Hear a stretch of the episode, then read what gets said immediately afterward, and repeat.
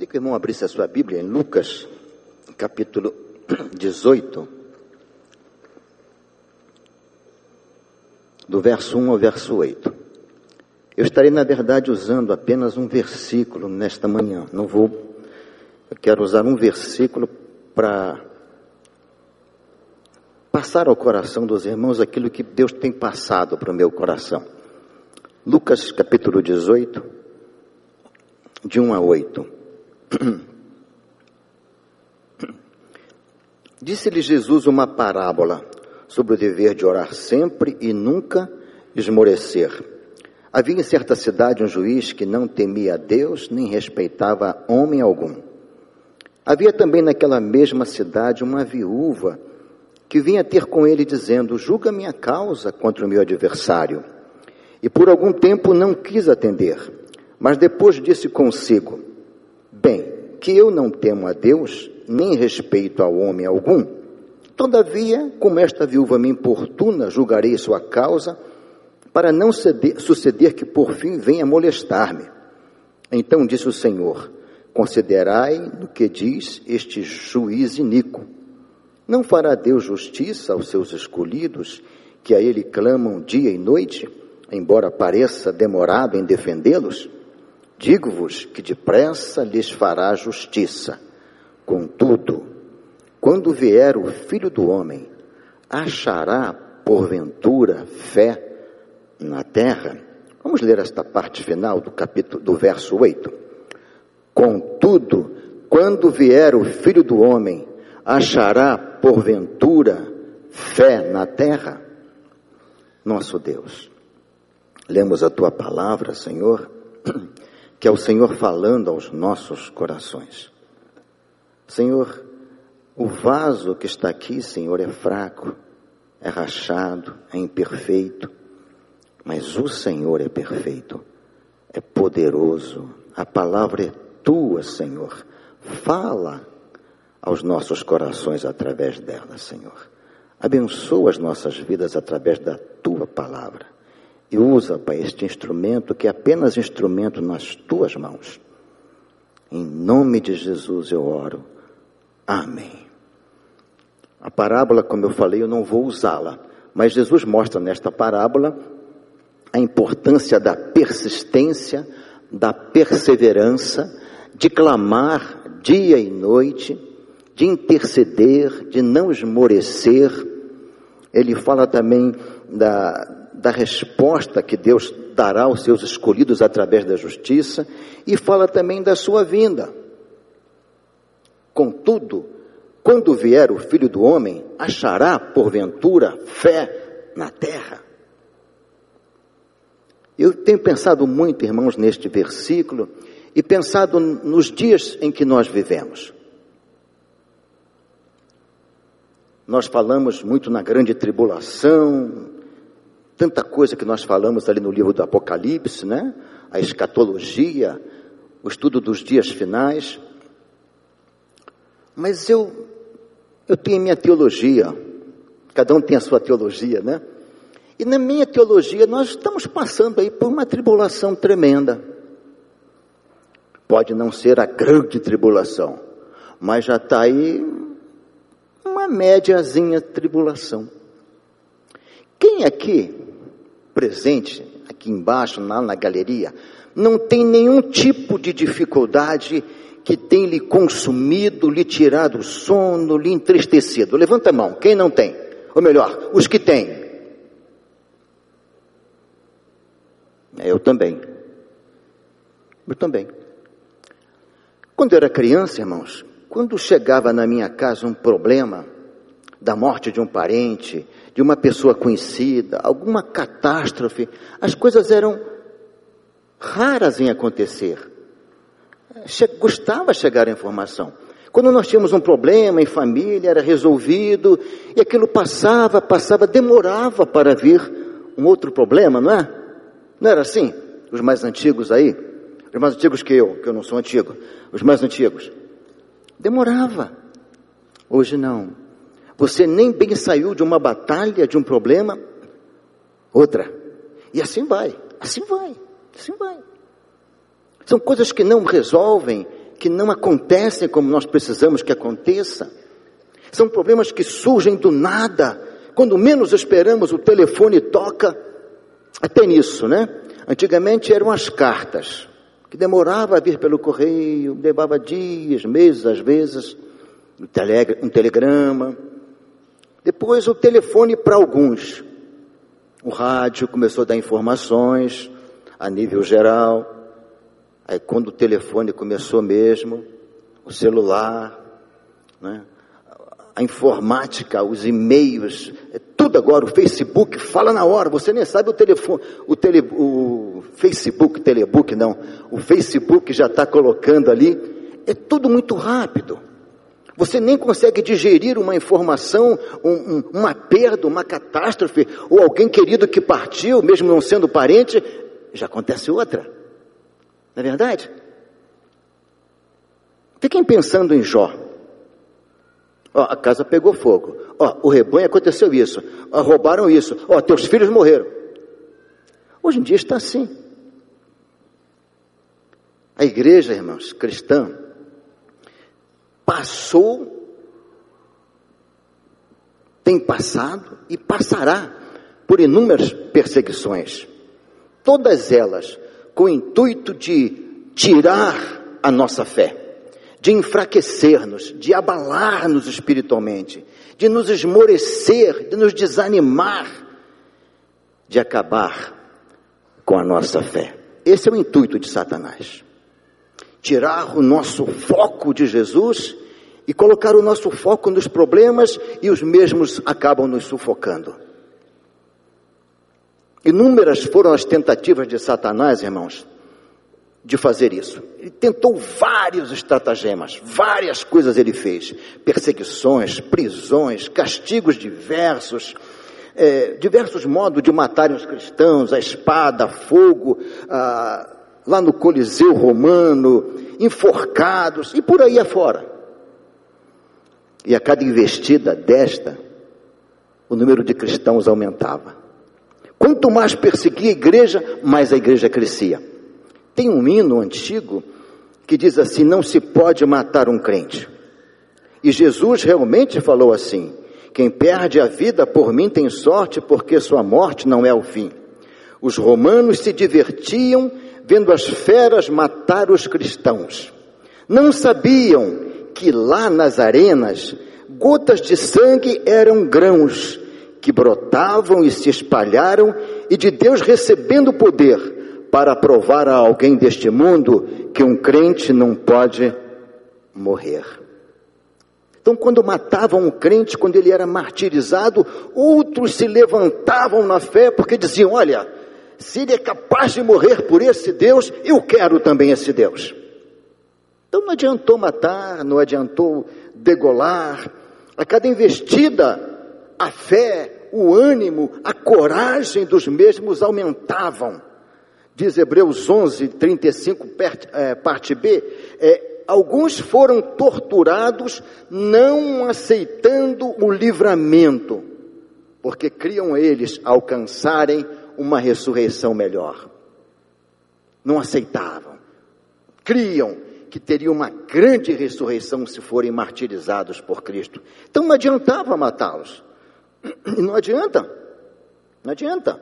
O capítulo de Hebreus, irmãos, capítulo 11 de Hebreus, do verso 1 ao verso 40, mostra a vida, a obra, a trajetória de homens e mulheres que, pelo poder da fé, fizeram coisas inimagináveis. Coisas que parecem loucura.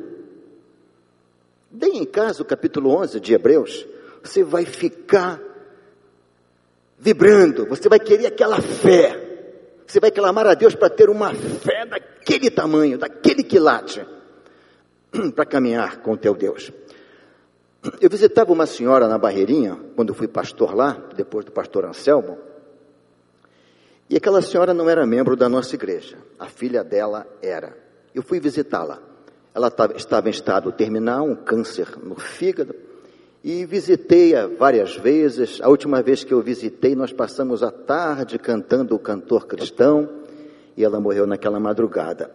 Mas um dia ela falou assim: Ah, pastor, entendi o porquê da minha doença.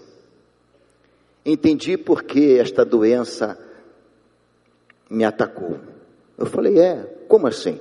Ontem esteve um pastor aqui e disse que a minha doença é maldição familiar. Eu falei, a senhora se acha debaixo de maldição? É, pastor. Eu falei, mas a senhora não recebeu Jesus como seu Salvador? Recebi. Então, ele não liberta de tudo? A palavra não diz que se, pois, o Filho vos libertar, verdadeiramente sereis livres? É, pastor, mas pode ficar algum resquício. Eu falei, ah, não, minha irmã. Irmãos, eu duvido pela, pelo que a palavra fala. Eu duvido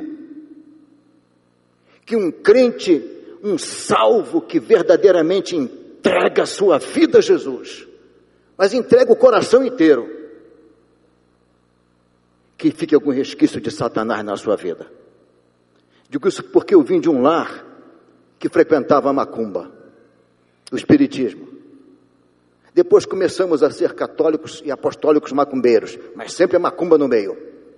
E o dia que nos convertemos, Jesus entrou, limpou a nossa casa, mamãe arrancou tudo que não era de Deus, que não estava na palavra, jogou no lixo e disse: agora nós somos livres.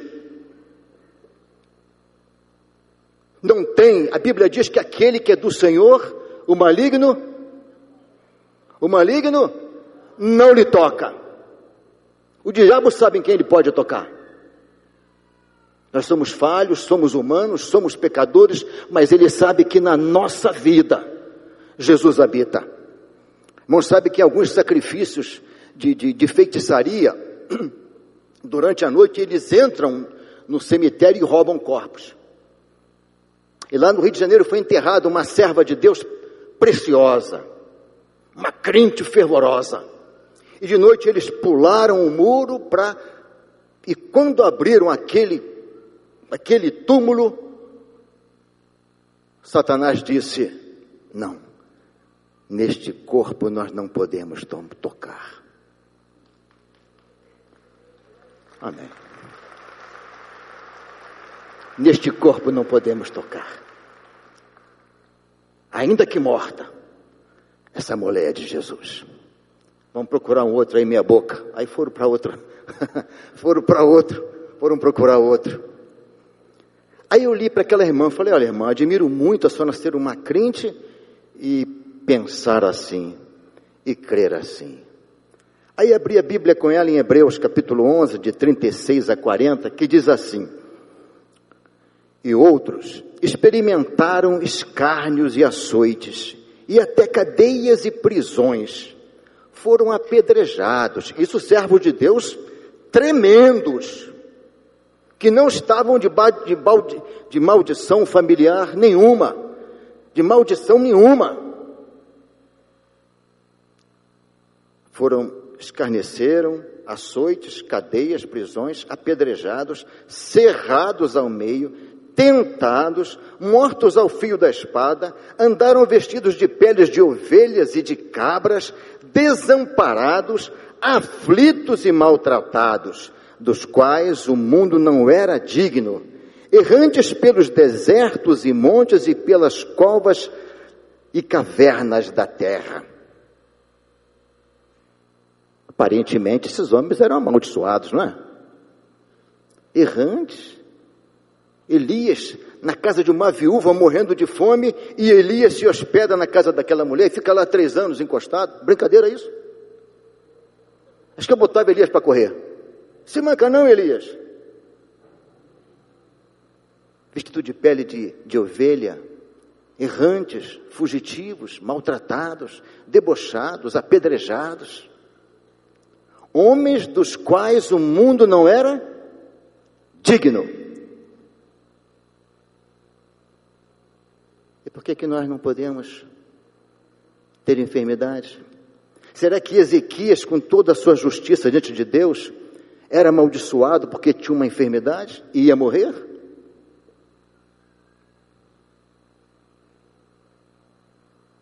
Aí conversamos muito, oramos. Ela disse: Ah, pastor, obrigado. Obrigado. Esta fé, meus irmãos, que no passado apagou a força do fogo, fechou a boca de leões, fez o rio Jordão parar em tempo de cheia, abriu o mar vermelho. É a mesma fé que Deus quer que coloquemos nele hoje em nossos dias. É esta fé que Jesus diz: Olha, quando eu voltar, porventura, ainda encontrarei esta fé na terra. Será que vou encontrar esta fé na terra? E aí, meus irmãos, que eu começo a pensar, eu gosto de pensar muito, matutar muito, né? O diabo é esperto também. E ele muda as suas estratégias. O pastor Rousseff não retrocedeu. Sou cristão, agora Jesus é o meu Senhor, pode me matar. Ele não, retrocedeu.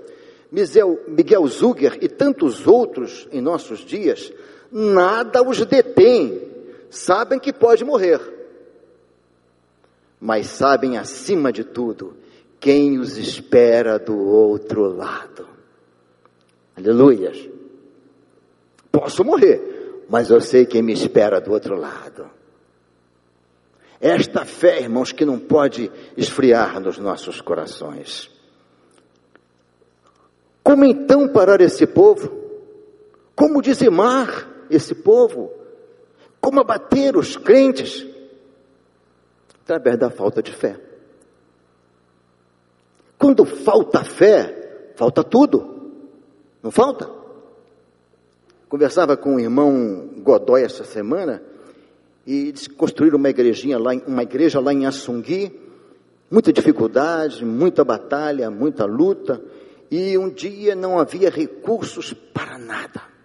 E a igreja orou, eles oraram, e chegaram 500, 500 dólares, ou euros, não lembro agora, sabe de onde? Lá do Japão. É, mas quem do Japão que nos conhece? Quem do Japão? Mas a igreja orava. A igreja orava. 500 dólares. Chegou lá do Japão. Faltando fé, falta ânimo, falta coragem, falta disposição, falta crer que é possível. Falta crer que é possível. Nos anos de 90, 90, acho que 90, nós construímos lá no Rio de Janeiro um templo para nossa capacidade algo assim surreal, porque nós não tínhamos dinheiro, uma região paupérrima da Baixada Fluminense. Era tão interessante que em dias de frio vinha irmãs de chinelo de dedo e até com roupas assim quase transparentes. A irmã não está com frio? Estou, pastor. Mas aí, não tem outra roupa. E às vezes naquele calorão, vinha de casaco. Falei, minha irmã, quer emagrecer? Não, pastor, é que eu não tenho uma roupa mais leve. Era pobreza, dificuldade. E meus irmãos, aquele povo se colocou diante de Deus, fez tantas coisas. E eu lembro que nós começamos tudo no regime de multirão, multirão daqui, multirão dali. E eu falei, olha, vamos passar o. Era 20 de novembro. Eu falei, vamos passar o ano novo aqui dentro. Vamos colocar a laje e passar o ano novo aqui dentro. Aí tinha um irmão lá de uma outra igreja, que entendia de construção, que era muito esperto, tal, disse, pastor, não passa mesmo. Eu falei, passa. Se não passar, eu troco de nome. Eu falei isso. Para que, que eu falei isso? Que eu trocava de nome. Aí ele passou outro dia pela igreja e deixou um recado. Diga para o pastor Edson que Joaquim é um nome que fica bem para ele. Nada contra o Joaquim, não é nada disso, mas ele falou isso. E aquilo, irmãos, mexeu com a minha fé. Mexeu com a fé da minha igreja. E colocamos a laje, pagamos o preço, né? Colocamos a laje, uma laje grande, tudo mutirão, e no dia 31 de dezembro passamos a virada de ano lá dentro fé, traz ânimo, coragem, disposição. Você paga o preço. Quando você não crê naquilo que você sonha, você não faz acontecer. O pastor Davi Luna da Silva diz o seguinte: para nós latinos, fé significa acreditar em algo. Porém, no conceito do Novo Testamento de fé, o significado vem acompanhado de dinamismo.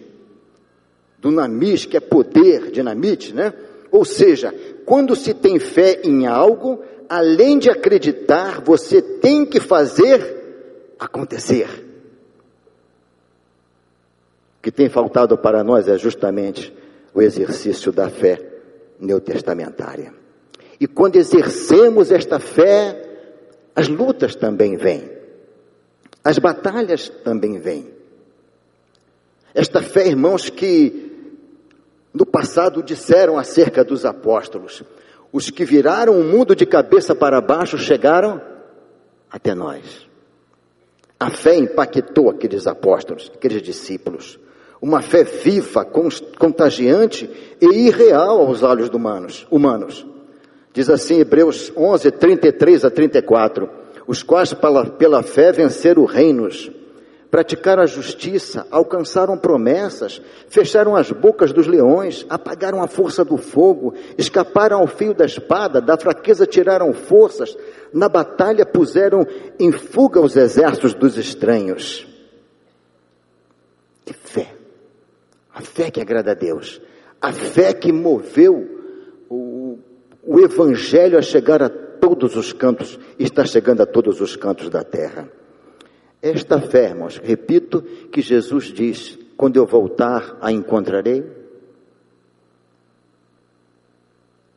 Na última estatística do IBGE, foi comprovado que há muitos crentes que já não frequentam mais as igrejas. O IBGE também constatou isso. Crentes, sim. É, não, não frequenta igreja. Então. E que também subiu muito o número de pessoas céticas de ateus. Mas eu quero agora, então, quase terminando, que eu vou terminar na hora, só destacar uma coisinha, só uma coisa, que às vezes enfraquece a nossa fé, que às vezes esmorece a nossa fé. Eu sinto que Satanás tem usado uma estratégia tremenda e Deus permite para provar-nos.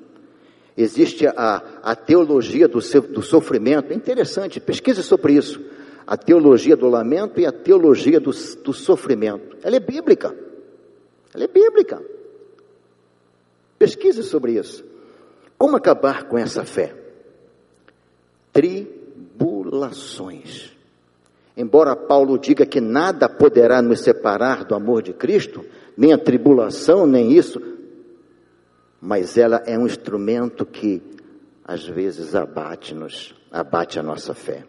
Tribulação é evento ou situação aborrecida, desagradável, aflição, tormento, adversidade, sensação de tristeza, de aborrecimento, ocasionado por um dissabor ou por um desgosto, dor, perda, infelicidade, amargura e tudo aquilo que de ruim acontece na nossa vida.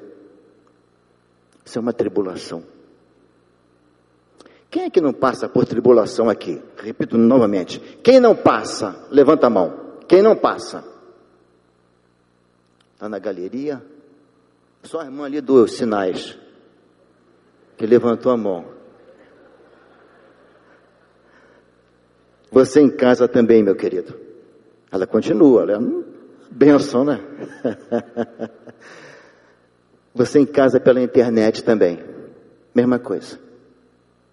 Quem não passa por tribulação? A tribulação, irmão, na nossa vida às vezes demora tanto, tanto tempo nos afligindo, que às vezes nós fraquejamos. Não fraquejamos. Ficamos cansados, abatidos.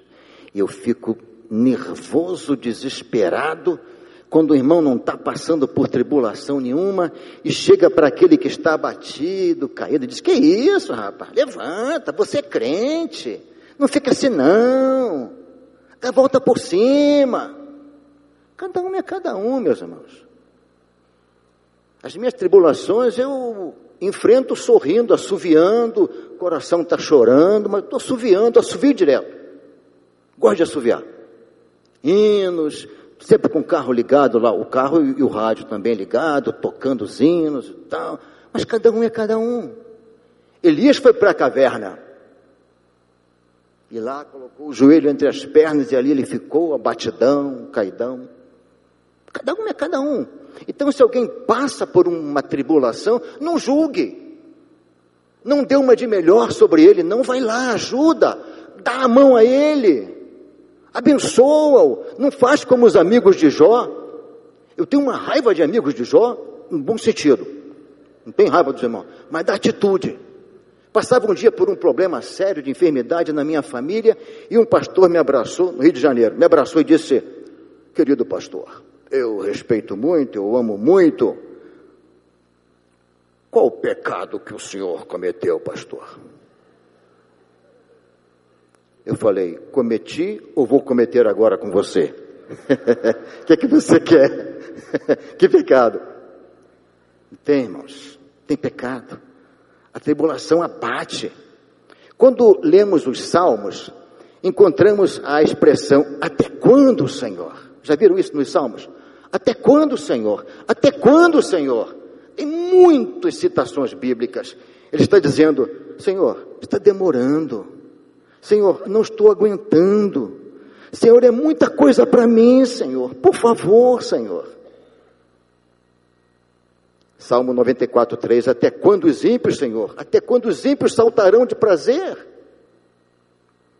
Até minha alma está perturbada, mas tu, Senhor, até quando? Salmo 6, 3. Até quando te esquecerás de mim, Senhor? Para sempre. Até quando esconderás de mim o teu rosto, Senhor? Salmo 13, verso 1. Até quando, Senhor, clamarei e tu não me escutarás? Gritar-te-ei violência e não salvarás? Abacuque 1, 2. Até quando, Senhor? Acaso te esconderás para sempre? Arderá a tua ira como fogo? Salmo 84, 96. E tem muitas citações, porque a tribulação, ela às vezes demora, demora muito. É um tempo em que passamos por uma prensa, por uma prensa. Já viram aquela máquina que faz o caldo de cana sair da cana? Moenda. Tem vezes que nós nos sentimos numa moenda. Não temos nem força para abrir o olho. Não temos nem força para orar. Isso vai abatendo, vai consumindo, vai desanimando. E é isso que Satanás quer, irmãos. Outro dia eu conversava com um jovem muito abatido, desanimado. De outra igreja, não é da nossa igreja não. Ele disse, pastor, orei tanto, jejuei tanto, me coloquei tanto na presença de Deus, pastor, com o propósito do Senhor responder, e aconteceu tudo ao contrário, pastor. Perdi tantos quilos, pastor, em jejum e oração. E o que eu queria, pastor, era da vontade dele, que era salvar meu casamento, pastor. Será que Deus não quer isso? E não aconteceu, pastor. Não sei, pastor, se ainda tenho forças para crer, para vir à igreja. Não sei, pastor, se ainda quero crer. Não sei se Deus está de fato preocupado comigo, pastor e com as outras pessoas. Eu acho, pastor, que Deus conhece, sabe tudo, mas cada um vive a sua vida. E as coisas vão acontecendo assim. Foi o que eu tirei de lição disso aí. E tentei começar, tentei conversar com aquele moço, conversar, mas ele sempre com argumentos, abatido, ferido, desanimado. Viram? Os irmãos viram? A tribulação está abalando a fé daquele jovem. Outro dia o pastor Pascoal falou aqui que ele não tem medo de ser preso por pregar o evangelho. Eu também não tenho. E creio que nenhum de nós pastores aqui temos de ser preso quando tivermos que bater de frente com a nossa sociedade aí, com novas leis que estão surgindo aí a cada dia. Medo nenhum. Aí sabe o que, que vai acontecer, irmãos? Pastor Pascoal preso lá no AU. É que o AU é pior, né? Não, agora o AU não tem mais. Tem mais. Qual a pior penitenciária de Curitiba? Tem que ser para ele, ele é o líder, né? O chefe. Tem que ser pior. Né? Pastor Pascoal na um, pastor Edson lá na não sei aonde e tal, tal. A igreja vai vir para aqui todo dia orar. Vai ou não vai? Vai. Vai ser vigília de oração. Vai ser batalha de oração. Igual houve com Pedro e quando estava preso. A igreja orava, a igreja orava. E Deus mandou lá o anjo que tirou as cadeias, que libertou. Mas no meio da tribulação, quero voltar para terminar. No meio da tribulação, irmãos, quando ela demora muito a ser resolvida, Salomão tem uma iluminação, uma inspiração divina muito grande, e Salomão diz assim, Provérbios 13, 12: A esperança demorada enfraquece o coração, mas o desejo respondido, atendido, é a árvore de vida.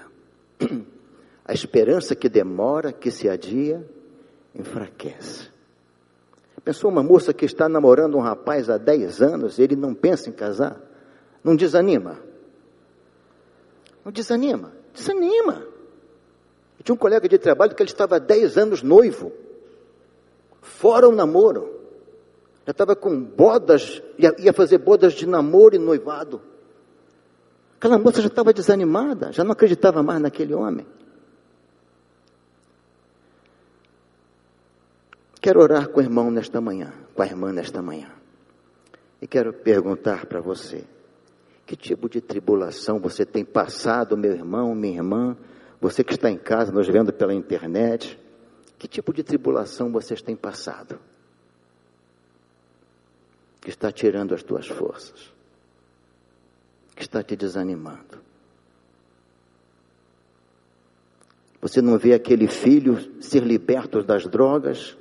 Isso consome, isso desanima.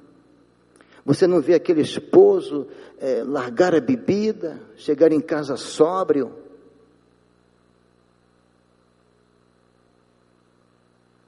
Você está em casa de repente tem a notícia que aquela filha que você criou com tanto carinho ainda, adolescente, jovem, está grávida.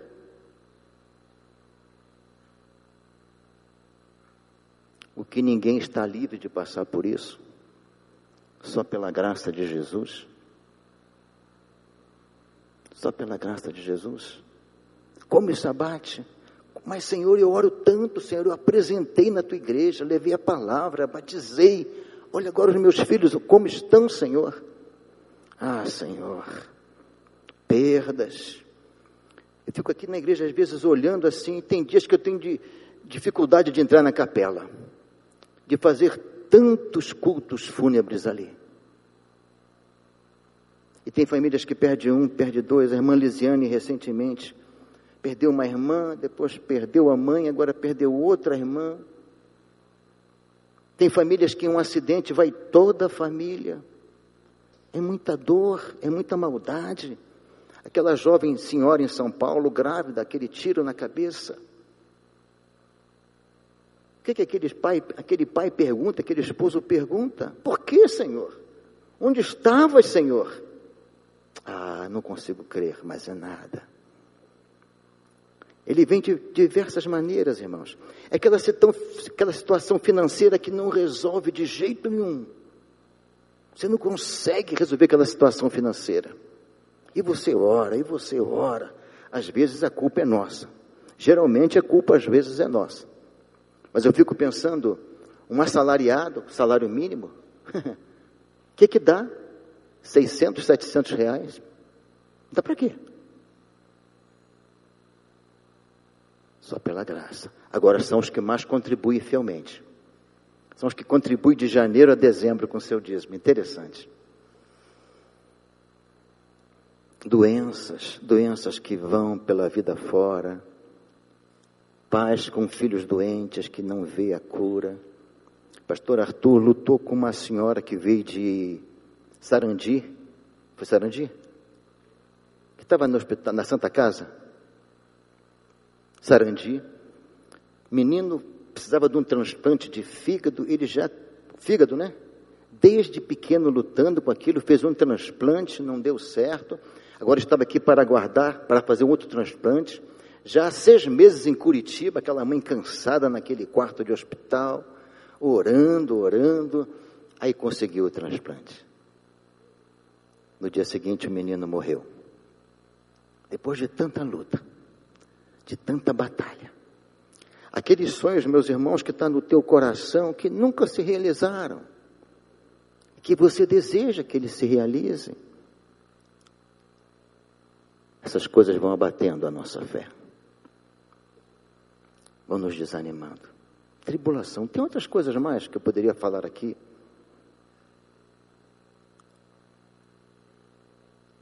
apostasia, as heresias, o mundo em si, mas eu queria hoje pensar só na tribulação, porque eu sei que todos nós passamos por elas.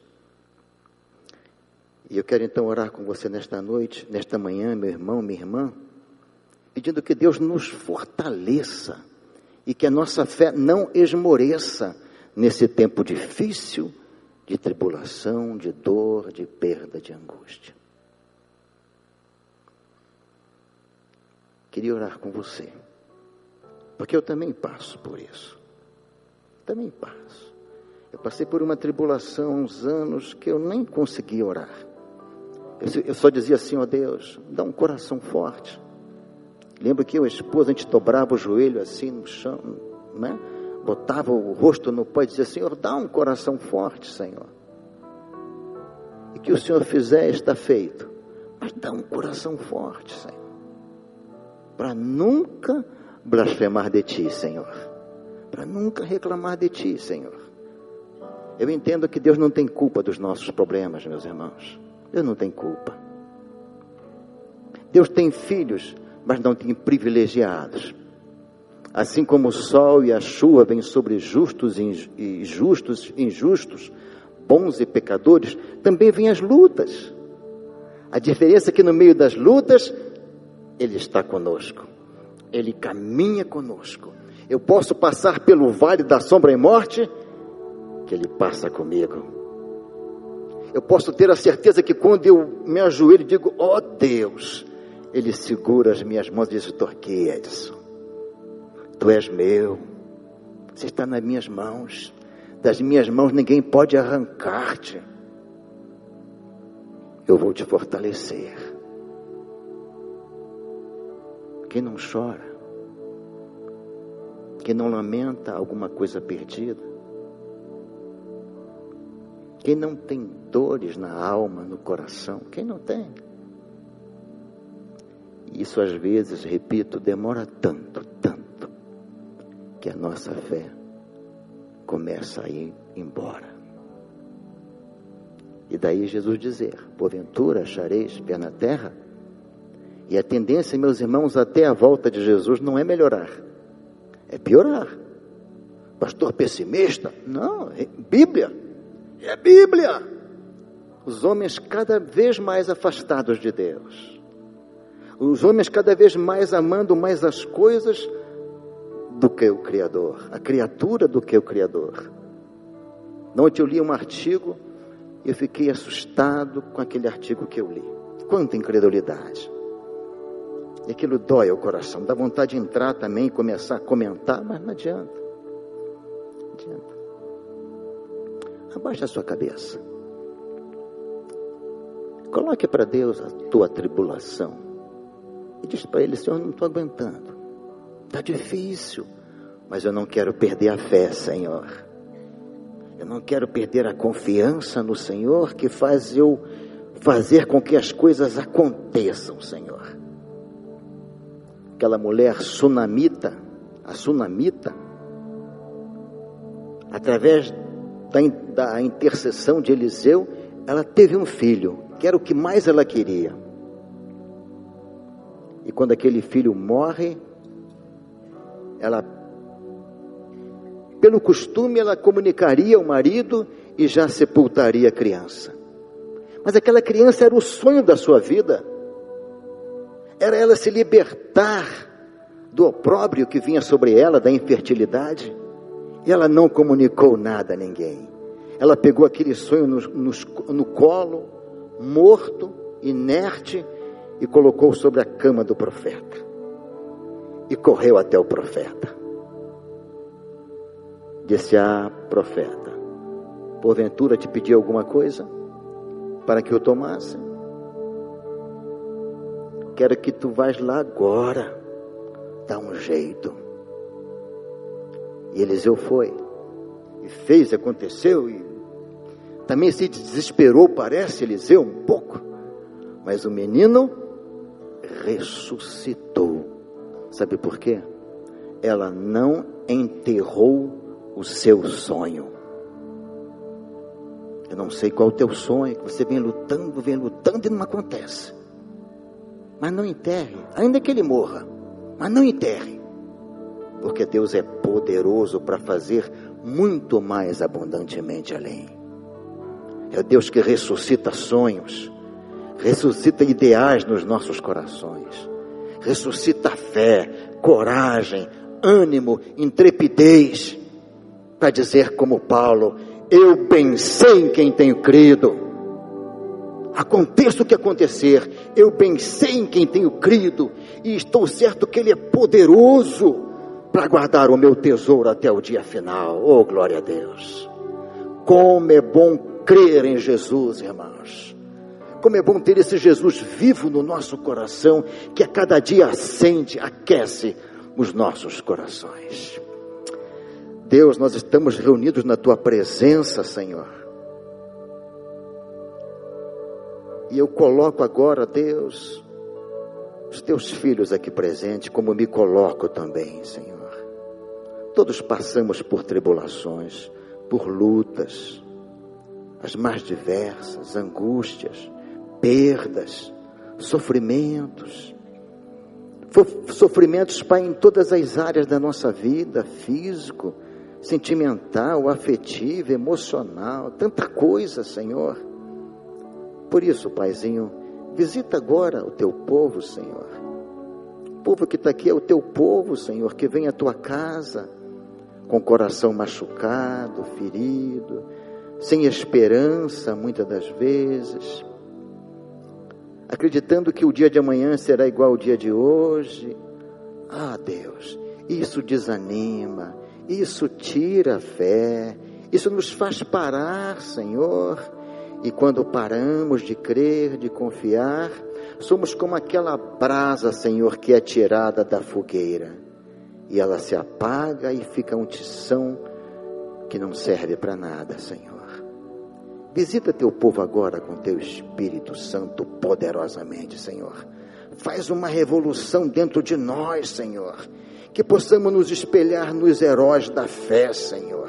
Que possamos mandar Satanás bater em, bater em retirada, porque ele não pode com os teus escolhidos, Senhor. Porque a fé é o firme fundamento da coisa, das coisas que se esperam e a prova das coisas que se não veem. Abençoa teu povo, Senhor. E quando o Senhor vê que estamos prestes a desanimar, a apagar, dá aquele sopro do Espírito, Senhor, e incendeia novamente a nossa fé, a nossa alma, com a tua presença poderosa, Senhor. Cuida dos meus irmãozinhos queridos, Senhor. Abençoa-os poderosamente, Senhor. E que a nossa fé seja notória aonde estivermos, porque a nossa fé é colocada na pessoa bendita de Jesus, no qual nome nós oramos. Amém, Jesus. Amém. A Jesus Cristo contarei tudo que haja em meu peito a me perturbar os meus problemas meus sofrimentos, só Ele pode. Vamos ficar em pé?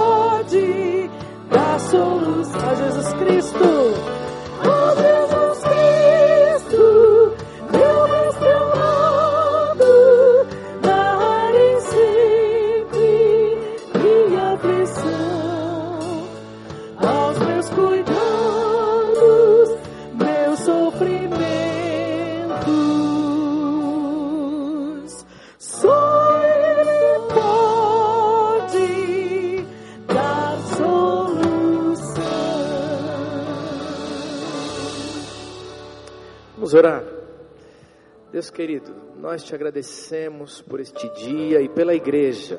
Um ambiente, Deus, em que nós podemos ser fortalecidos pelo Senhor na nossa fé e por irmãos que te buscam como nós. Louvado seja o Senhor, porque o Senhor tem levantado esta igreja para a minha vida, para a vida da minha família. E obrigado, porque o Senhor pode usar uns aos outros aqui, Deus, para nos fortalecer. Mas neste fim de culto, nesse encontro, nós queremos nos lembrar que saímos agora, Deus, para viver as batalhas da vida, como ouvimos nessa manhã.